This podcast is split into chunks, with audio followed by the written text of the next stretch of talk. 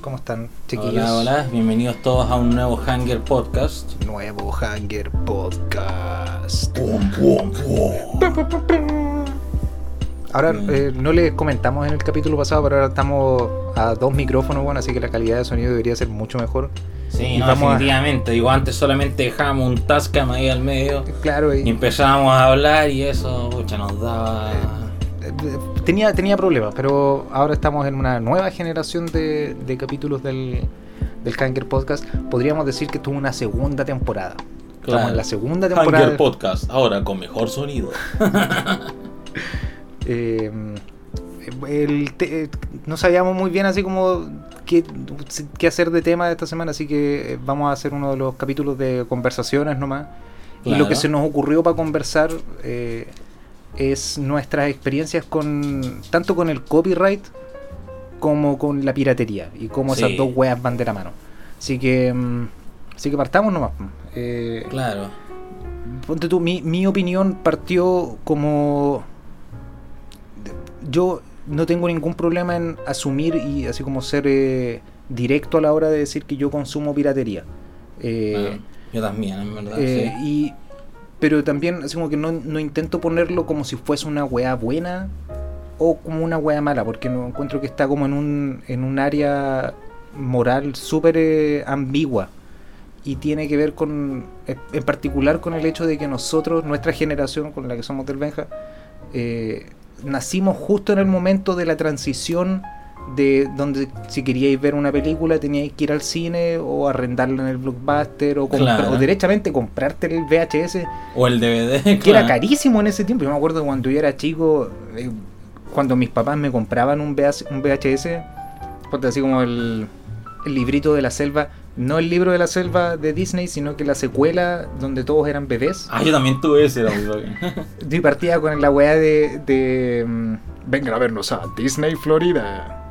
claro. Eh, esos VHS, yo me acuerdo que a mi familia le costaban plata, deben haber salido, no me acuerdo, deben haber salido como unas 25 lucas, 30 lucas. Creo que, mira, por ejemplo, ahora en general lo. Mira, de- depende, no sé, por ejemplo, co- como mencionaba en el. En el podcast anterior, cuando. ha- Hay varias tiendas que venden DVDs de películas antiguas que son originales. En general no son tan caros, digo, como en, en No, no, términos pero- de lo que puede ser para el. Pero yo me refiero así como año 1994, Claro, bueno, donde la única opción que había para comprarte una película y verla en la casa era comprarte un VHS. claro. En ese momento, O arrendarlo. o claro, arrendarla en un blockbuster. Eh, en ese momento, la un- como decíamos, pues la única forma en la que tenías acceso a ese entretenimiento. Si querías escuchar música, tenías que comprarte el cassette Sí. o el CD Aunque de o todas escucharlo en la radio. la piratería en sí ya existía porque había gente que, que hacía copias piratas de los VHS. Claro. Y, De hecho, y- un, un dato freak, aprovechando, en, en los primeros drafts del, del, del guion de Volver al Futuro, Marty McFly era un tipo que, que pirateaba ¿Era VHS y los vendía. que ve- eso y mira y eso es precisamente así como la conversación que queríamos tener la, la transformación de ese tipo de piratería en donde igual tenía que así como haber un material físico eh, al punto en donde ahora la película es un archivo en tu computador y podéis cortarlo y, y Claro. editarlo como tú queráis en, en una en un software y después subirlo a YouTube de nuevo y Claro. de ahí salió en realidad la conversación, así como nuestra experiencia con el copyright en el sentido de que hemos tenido muchas publicaciones en, en mismo Hanger, eh, en Instagram, que nos han bajado por copyright. Claro, no sé, por ejemplo, en la publicación que hicimos sobre Rihanna, esa, bueno, e- esa a- habíamos usado una versión instrumental del tema Umbrella. Y nosotros pensamos, ah, ya está bien, es un instrumental. ni- no era la ni versión siquiera de tiene el- no tenía la voz de Rihanna, no había claro, era nada que fuera. Y aún así la cuestión lo detectó y lo bajó. Entonces, eh, Y es loco, porque y además si pensáis, es porque algo sobre ese esa canción es que de hecho el beat de esa canción lo sacaron de GarageBand. claro, Entonces, como Tampoco la hipocresía. Claro, no es como que estamos robando la música de un artista directamente que él grabó y, y hizo esa, compuso esa, esa canción y nosotros vamos a hacer, ah, filo me la voy a tomar y, y la voy a poner, la voy a monetizar como si fuese mía para yo ganar plata. Lo que nosotros hicimos fue sacar una versión de un cover instrumental de YouTube Claro. donde que no tenía ninguna letra de Rihanna, ninguna participación de Rihanna y la ocupamos como base en una en un video de en un video Rihanna. informativo. Y lo peor es que, claro, técnicamente, a pesar de eso, no estábamos rompiendo la ley. Porque en Estados Unidos, no estoy seguro si en verdad ese tipo de ley existe en Chile, pero yo creo que ya es como universal la cuestión. Es una ley que se llama Fair Use, Claro. que claro, esa ley te permite usar, usar material con copyright para, no sé, para, para hacer comentarios, parodias. Claro, material educativo, Claro, material educativo y todo. Y es perfectamente legal. Y por ejemplo, eso es lo que hacen mucha gente en YouTube, por ejemplo. Claro, no sé, yo, yo sigo a caletas de youtubers que hablan, no sé, de películas o de música Claro, o de videojuegos. Y, y muchas veces, a pesar de que yo no sé, por ejemplo, un tipo eh, que quiere hablar de una película. Y, y claro, y, y claro, y para que la gente comprenda lo que está hablando, pone clips de la película, eso es perfectamente legal. Pero igual, el sistema de, de copyright de YouTube permite que el tipo que es el dueño del copyright, o incluso alguien que ni siquiera es el dueño Claro, del copyright, ahí es donde está el verdadero problema. ponga, ponga una reclamación de copyright y te quite todo el dinero que ganas con esa. Entonces, Es ¿dónde está el- increíblemente injusto. uno de los casos que se me viene a la mente es de eh, un músico, un productor que se llama Rick Beato. Rick Beato, sí, un que grande, sí. para la semana que estamos grabando este podcast, a, a principio de la semana pasada tuvo un rollo con copyright por una, Claro. canción- una serie que hace él donde deconstruye la, la, las pistas de canciones populares y, que, y explica Sí, me desde un encanta, punto eso- de- eso- eso unos- me encantan esos videos. Claro, porque es un como- profesor, pues, ¿cachai? Te está explicando Claro. efectivamente. Este hook es bueno porque usaron esta melodía con esta, con esta progresión de acorde. Y este vocalista es súper bueno porque su rango es tanto, tanto. Y te explica, pues, ¿cachai? Y, y es directamente promoción a la banda. Y, y onda enalteciendo el Claro. trabajo que hicieron. Y diciendo esta canción es súper importante. Y resulta que Claro. de repente. Y además, no, no es como que él no sepa lo que es el copyright y todo eso. El tipo es un productor musical, él trabaja en Atlanta, en la industria Claro, musical. Ha 25, producido 30 años de carrera y El tipo sabe lo que hace y aún así lo. Y aún así hay, eh, hay empresas como UMG, Universal Music Group O Warner o también. Warner que de tanto en tanto le bajan los videos, le eh, quitan la, monetiz- la monetización. Claro. Eh, en el caso de lo que pasó con nosotros en el... Por suerte el comentario de la película de Trek que hicimos no, pas- no lo pescó el copyright. sí, tuvimos suerte, teníamos mucho miedo que eso fuera a pasar. Claro, pero Porque sí con el puro audio de la película podía. el video que ocupamos de promoción para el, el capítulo de Trek, ese sí lo tomó el copyright de YouTube. Porque usamos video- la imagen también. Claro, porque usamos creo que 15 segundos de película eh, y sin la- el audio original, porque estábamos conversando nosotros, era nuestro audio encima.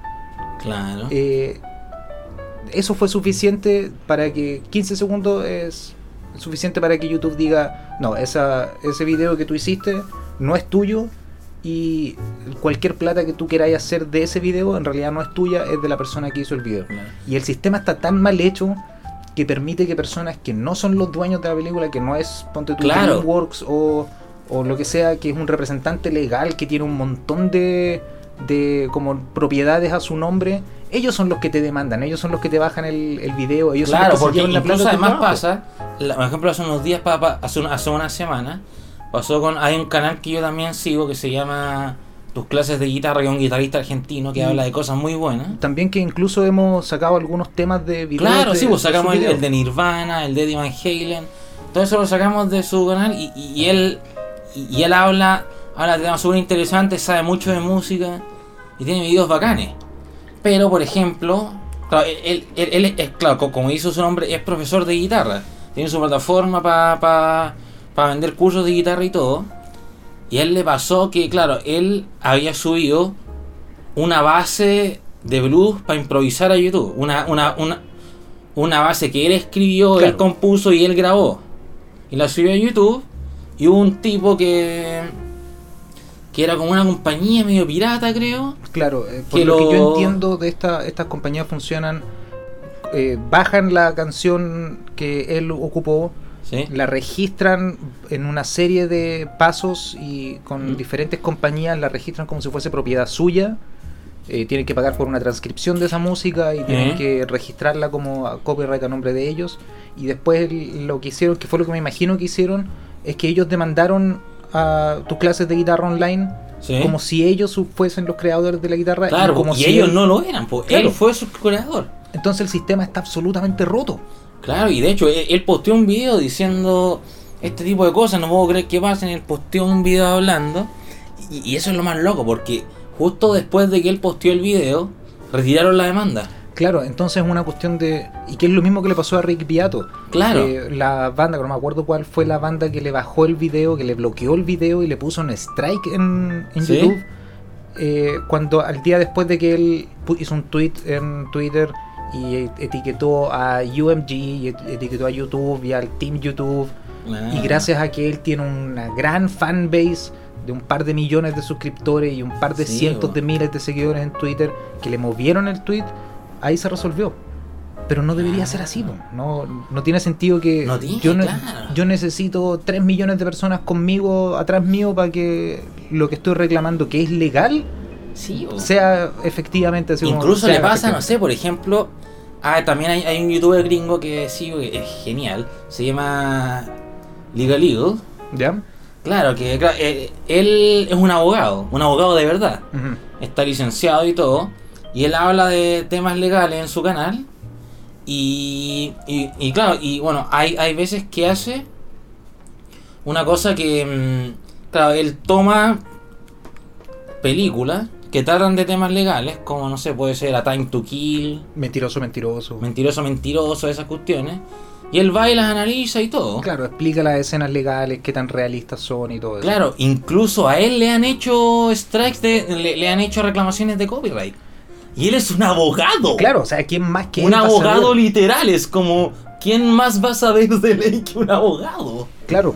Como- Y, y lo otro que... De hecho, dicen que él es probablemente el único que podría realmente demandar a estos weones. Claro.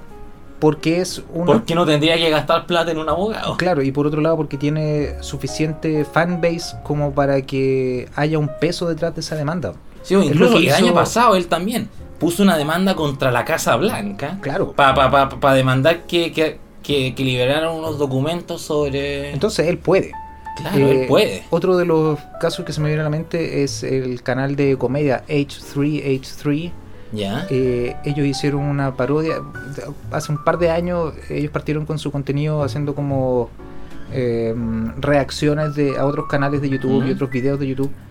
Y una de las personas de las que hicieron una reacción, que era un, así como un misógino, ultraderechista, un ridículo, Ah. hace un absoluto ridículo, estúpido obviamente, Claro. eh, los demandó por copyright.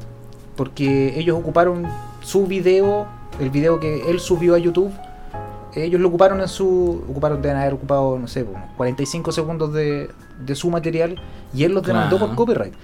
Y donde generalmente eso se, se resuelve en acuerdos fuera del- de la corte, eh, H3 decidieron ir a juicio y gastaron una millonada de plata en defenderse y en decir que lo que Ah. ellos hicieron fue eh, un uso justo, un fair use del material porque era transformativo, lo convirtieron en, en una parodia, eh, comentaron encima de eso, entonces caía dentro de las reglas de copyright, de fair use. Y efectivamente ganaron. Después de años de, de estar en juicio, ganaron el, el juicio y ahora tienen el derecho a mostrar ese video, pero de nuevo, ¿cachai? ellos tienen 5 millones de suscriptores, tienen, Claro, tienen la plata para hacer eso. Y- incluso puede llegar incluso a peor, no sé, me acuerdo. Hace un tiempo hubo un, un sí me acuerdo un caso, un youtuber que se llama I Hate Everything, Sí. que hace reseñas de películas.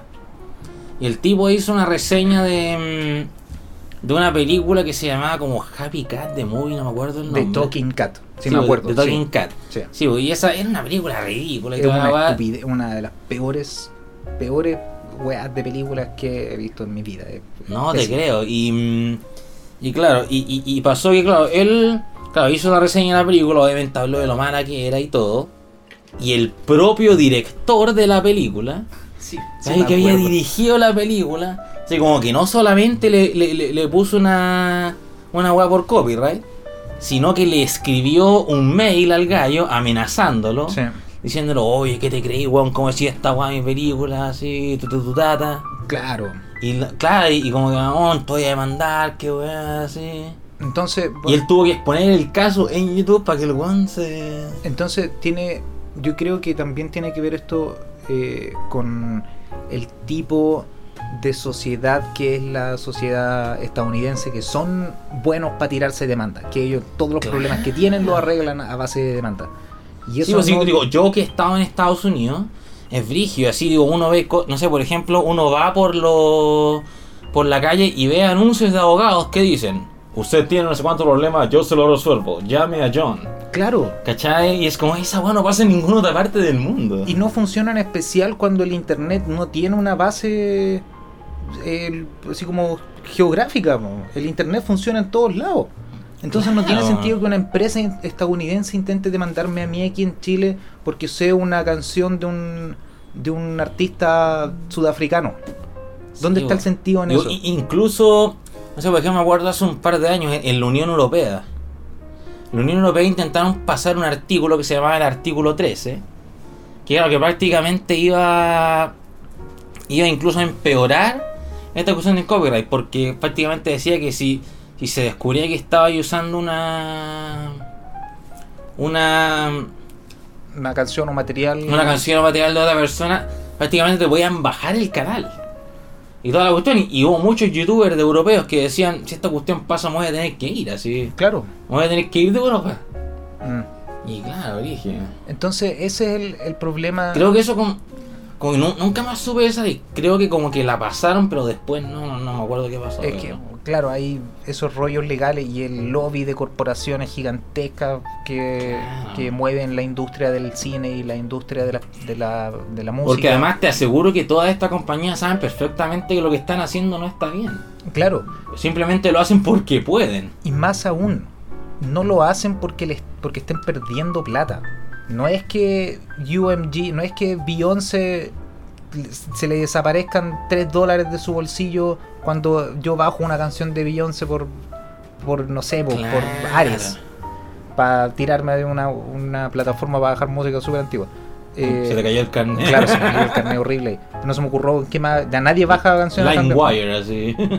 Pero eh, a- y al final a eso, a- a- hacia allá va la conversación también. ¿Por qué existe la piratería? ¿Por qué, por qué es tan fácil ahora meterse a cualquier sitio a ver cualquier película? ¿Por qué voy a pagar por Netflix?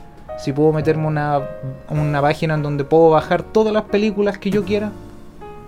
¿Por, qué. ¿por qué voy a pagar por Que además un- siento que también tiene que ver con, con una cosa que, bueno, este ya es otro tema, pero que siento que igual la gente como que en cierta forma como que siente que no vale la pena pagar por el arte, ¿cachai? Sí, Como, como, como que lo ven como algo que es entretenimiento y que de, forma, de alguna forma les pertenece. Y, y, y- por eso como que no vale la... como que sienten que no es necesario pagar para eso, no sé.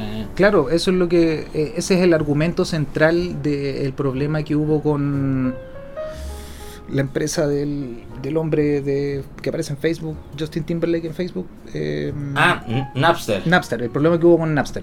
Eh, el argumento de, de artistas como. Jay-Z y como Lars Ulrich de Metallica era: Yo estoy perdiendo plata si es que, si es que ustedes bajan mi. Mi, Claro. di- mi disco en, en no sé qué, eh, si bajan la canción Fuel, voy a perder no sé cuánto. Fuel, fuck. Bueno, no, no. Si hacen eso, voy a perder plata. Pero en realidad no es así. Porque Igual el negocio claro, ya estaba cerrado. Porque la disquera no gana plata en base a venta de disco.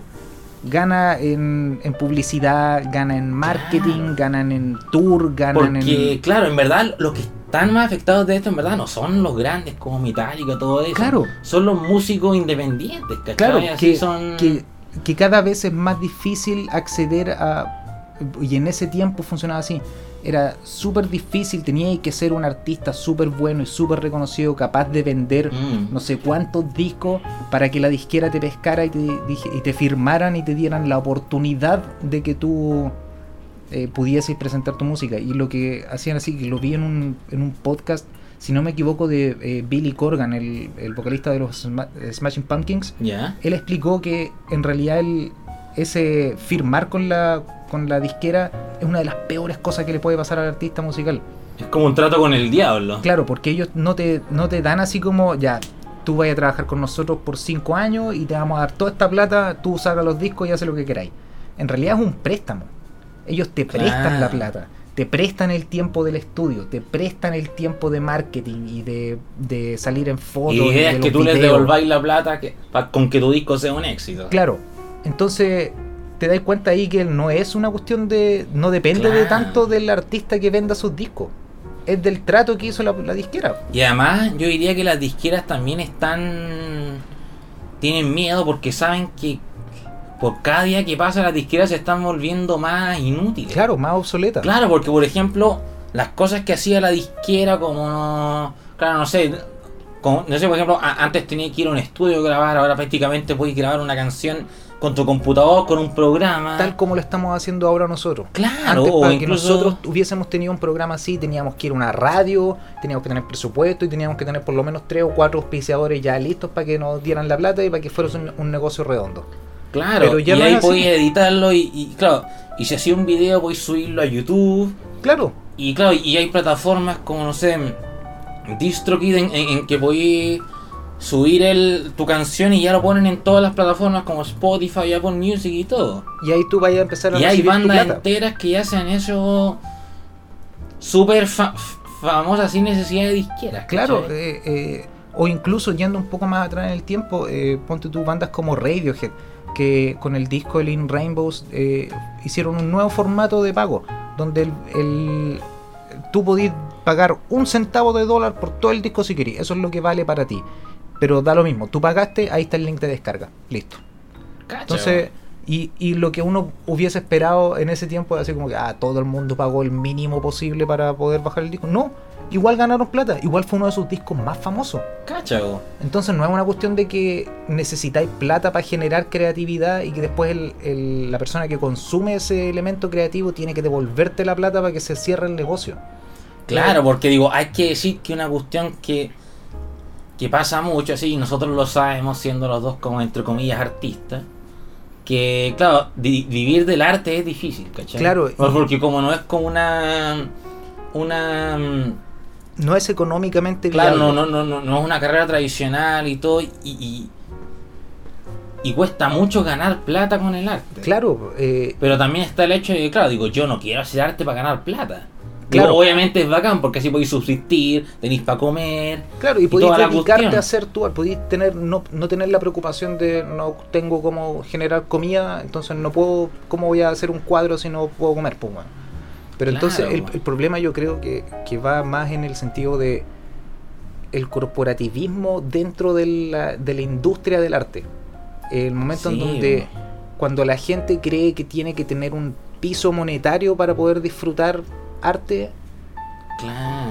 se pierde el sentido del arte en un primer lugar, pues. Sí, Porque bo. como lo que hablamos cuando hablamos del amparte, pues eso Claro. de, de que a los cuadros les pongan estos precios exorbitantes que al final solamente los pueden comprar los ultra ricos para tenerlos ahí en sus mansiones, ¿cachai? Claro, y al final no, no aportan para nada, no generan discusión porque nadie Claro, lo porque al puede final. Sí, porque al final digo, el hecho que, digo, claro, es como para que los invitados vengan, ay, qué lindo el cuadro. Claro, oh no, pagué no sé cuánta plata porque es de un original del weón que no se hizo no sé qué wea. Pero ¿por qué? Pues, Claro. ¿cachai? Así como. No, no- el- al final yo creo que la discusión, siendo nosotros dos en nuestra posición de artista, para Claro. nosotros es como extraño el que exista eh, esa así como barrera monetaria para acceder al arte. Porque nuestro objetivo, por lo menos ya hablando súper en personal mío, yo las canciones que tengo en SoundCloud, en mi SoundCloud donde subo música, ¿Sí? son todas libres para descargar. Y están todas licenciadas con Creative Commons para que cualquier persona que quiera ocupar esas canciones para cualquier cosa que ellos quieran y monetizarla incluso si, quiere, si ellos quieren, yo no tengo ningún problema. Porque para mí ese, se está escuchando mi música, se está moviendo mi, mi nombre como artista. Claro. Bacán, bacán por mí. ¿Qué más, ¿Qué más voy a necesitar? Pero, ¿cachai? Al final es el, es la wea. Ya no, no existe ese, ese punto así como de tengo que firmar con una disquera, tengo que ir a una productora de cine. Y, y eso al final, esa conversación que tuvimos fue lo que nos llevó al otro lado, al tema de la piratería. Y por qué yo no tengo problema en admitir que soy, como que consumo algunas cosas piratas, porque cuando se trata, ponte tú, de bandas que me gustan, que he venido escuchando toda mi vida, porque yo justo quedé en el, en el tiempo generacional para que todo fuese gratis en internet, todo era gratis para descargar en internet. Pero aún así tengo discos originales. Aún así voy a ver al artista que me gusta y pago por la polera, ¿cachai? O, o compro el disco en, Claro. en- o compro el vinilo, ¿cachai? Porque me gusta tener, porque me gusta la idea de que yo estoy apoyando al artista que... O incluso, no sé, por ejemplo, ahora que hace poco que ese System of a Down lanzó sus primeros dos singles en años. En años. En años y, y, y, y- toda la plata que generen esos singles y además la merch que están vendiendo, todo eso va a ir en ayudar a las víctimas del genocidio en Armenia. Claro. Entonces, ya no estamos en el punto en donde, donde puede salir un aviso en la tele de, de si robas una, una película es lo mismo que esté asaltando una señora que va saliendo de la caja de pensión. Claro, esos tibios comerciales. ¿eh? Claro, porque no, Como tu lo- película. Claro, claro. Eh, ya no, no valen, ya no, no tienen sentido porque efectivamente bajar una canción o ver una película en YouTube no es lo mismo que robarse un auto. Claro, y además también porque no todo tiene copyright, ¿cachai? Hay películas que son muy antiguas y todo, que, que están en el dominio público, que ya se le acabó el copyright y ahora la gente puede hacer lo que quiera con ellos. Claro, y, y Digo, por ejemplo, la, la semana pasada que hablamos de los Spaghetti Western, hay muchos Spaghetti Western que ya no tienen copyright y están subidos en YouTube para que la gente los vea. Y hay algo curioso que pasa con eso del de el copyright y el dominio público. Eh, y en particular es una empresa que se le puede echar la culpa de esto. Si no me equivoco, y aquí estoy, voy, voy así como a poner fechas más o menos generales porque no me acuerdo de los años eh, precisos, pero hacia finales de los 40 las leyes de copyright duraban como por 45 años durante la vida del autor del, del material que se hizo. En este Claro. caso pongamos Walt Disney. Walt Disney hizo a Mickey Mouse, Steamboat Willie en el año tanto tanto, 65 años después de eso, Steamboat Willie iba a estar en el dominio público. Claramente Sí. como, como el Frankenstein de Mary Shelley, como, mira, más, más, más preciso, como La Cenicienta, como Blancanieves, como Hansel y Gretel, como Robin Hood, como todas esas películas que estaba haciendo Disney en esos Claro. tiempos. Porque todas las películas famosas animadas de Disney son canciones, o sea, son, son libros de cuentos para niños, o son Claro. historias de folclore que están en el dominio público. ¿Y qué fue lo que pasó? Una vez que eh, Disney hace Steamboat Willie y se da cuenta que solamente tiene 65 años para sacarle plata, empiezan a hacer lobby en Estados Unidos. Claro, y porque. ellos son los que extendieron el periodo de copyright de 65 años, si no me equivoco, hasta como 120 años. Cacha, Y eso es por la... Así de seguro que van a recibir plata toda su vida. po. Claro. Y cuando se está acabando ese tiempo, van a volver a hacer lobby para que se extienda más. Porque obviamente Walt Disney se murió hace rato. Sí. Y Steamboat Willie debería haber estado en el dominio público hace harto tiempo. Pero no pasó porque Disney hizo lobby para que se evitara. Y ahora estamos de nuevo acercándonos a ese límite de, de años donde Steamboat Willie de nuevo va a empezar a estar en el dominio público. Y ahí vamos a tener que ver qué es lo que pasa, qué es lo que quiere Disney. Claro, porque Eh, digo, hay un youtuber que yo sigo también, que habla de música también, que es muy bacán, que se llama mm, Become the Night, eso es su nombre. Claro, en verdad se llama Mike, pero su nombre de su proyecto es Become the Night. Y él, de algo que habla mucho, es que, claro, él dice que el copyright, como que, claro, en teoría se supone que es una forma de, de, de proteger al artista, pero en verdad, como hemos hablado, protege a las, a las corporaciones. Claro. ¿cachai? Claro, porque, claro, se asegura que... mm, que la corporación va a ganar plata por todo el tiempo que pueda sacarle plata, incluso si eso eh, no involucra al artista que hizo la, la obra en un primer lugar. Entonces estamos Ah. justo en este como periodo de tiempo en donde el internet hizo que todo fuese gratis, donde podéis buscar Claro. cualquier libro, cualquier película, cualquier canción, cualquier foto, podéis buscarla en internet y está ahí, está Claro. libre para ocupar. Y donde estas corporaciones se dieron cuenta que ya no pueden hacer esa, esas tácticas de culpar al consumidor del arte porque el artista está perdiendo plata. Ya no funciona. Claro, no. La- Incluso es frigio porque con todo el tema de streaming que apareció Netflix y Amazon y eso, en es, en, en- claro, cuando recién aparecieron esas cuestiones, la piratería de hecho bajó. Claro, La piratería bajó caleta porque dijeron allá podemos verla así, no, porque el No acceso es más piratear. fácil. Es más fácil. Pero ahora, como hablábamos la otra vez, que hay como 70.000 servicios de streaming. Volvió y, totalmente toda la y ahora está volviendo, pues, entonces como... Ponte tú, algo que, que, que pasa, ponte tú, eh, hay, hay un caso súper particular de, de un juego que, último así como ejemplo de copyright de corporaciones haciéndolo todo mal, es Claro. Nintendo, una compañía que yo amo y adoro con todo mi corazón, que le hemos hecho un par de publicaciones en Hanger y todo. Aún así, ellos no tienen idea de lo que están haciendo. Eh, si hubo un periodo de años, creo que entre el 2012 y el 2018, 2017, que si tú subías un, un LP, un Let's Play a YouTube con, jugando un juego, un Super Mario, y, y comentándolo así como que, ah, jaja, Mamma su- mía. claro, Super Mario, qué chistoso, jajaja. Teníais que separar el, el revenue de ese video 50-50 con YouTube, con Nintendo. Oh. Y era porque, según ellos, tú estabas ocupando su juego para generar plata para ti. Pero lo que estáis haciendo en realidad es mostrar el juego de otras personas. Es decir, Claro. ¿y qué es lo que ha pasado con, con- con empresas indie de videojuegos, con, de- con desarrolladores indie? Le mandan el juego al youtuber famoso, de, al PewDiePie, Mm. dice, oye, porfa, ¿podéis jugar este juego? Él juega ese juego y después el juego de Steam es el Ah. más vendido por tres no días. sé, la razón por la que Minecraft sigue siendo uno de los juegos más populares y, y, y por qué tantos youtubers aún lo juegan es porque de hecho los desarrolladores no hacen eso, no les ponen copyright, Claro. dicen hagan lo que quieran, jueguen el juego y, Y- así nos están dando publicidad, ¿cachai? Y claro, y eso pasa con los desarrolladores, y eh, el ejemplo funciona súper bien con videojuegos, pero eso pasa con los desarrolladores que le dan libertad al jugador de hacer lo que ellos quieran. Tú ya compraste el juego, ya me pagaste la plata, hace lo que queráis con la wea. Porque ya, filo, ya, yo ya hice mi negocio, ya desarrollé el juego, se vendió el juego, listo. Se acabó Sí. mi, mi- mi parte. Ahora todo lo que tú haces después de eso es cosa tuya. De la misma forma que debería ser, si tú compraste el Blu-ray de una película, deberíais tener el derecho a hacer todas las copias de ese Blu-ray que tú queráis. Porque ya lo pagaste.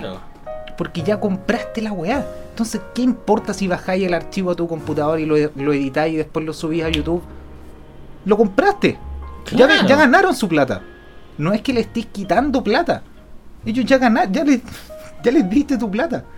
Entonces, por eso Claro. eh, estamos como. Es como súper desesperanzador para gente como nosotros que nos dedicamos a esto de hacer videos. El que estamos con el constante miedo, así como de, oye, weón, hagamos tres versiones de este video por si es que nos tiran la primera con copyright y si después la que subimos de nuevo nos tiran de nuevo con copyright. Y no es justo. Claro, no es justo. Y no es, no es justo para las personas que nos ven a nosotros que no podamos mostrarles el material tal y como es.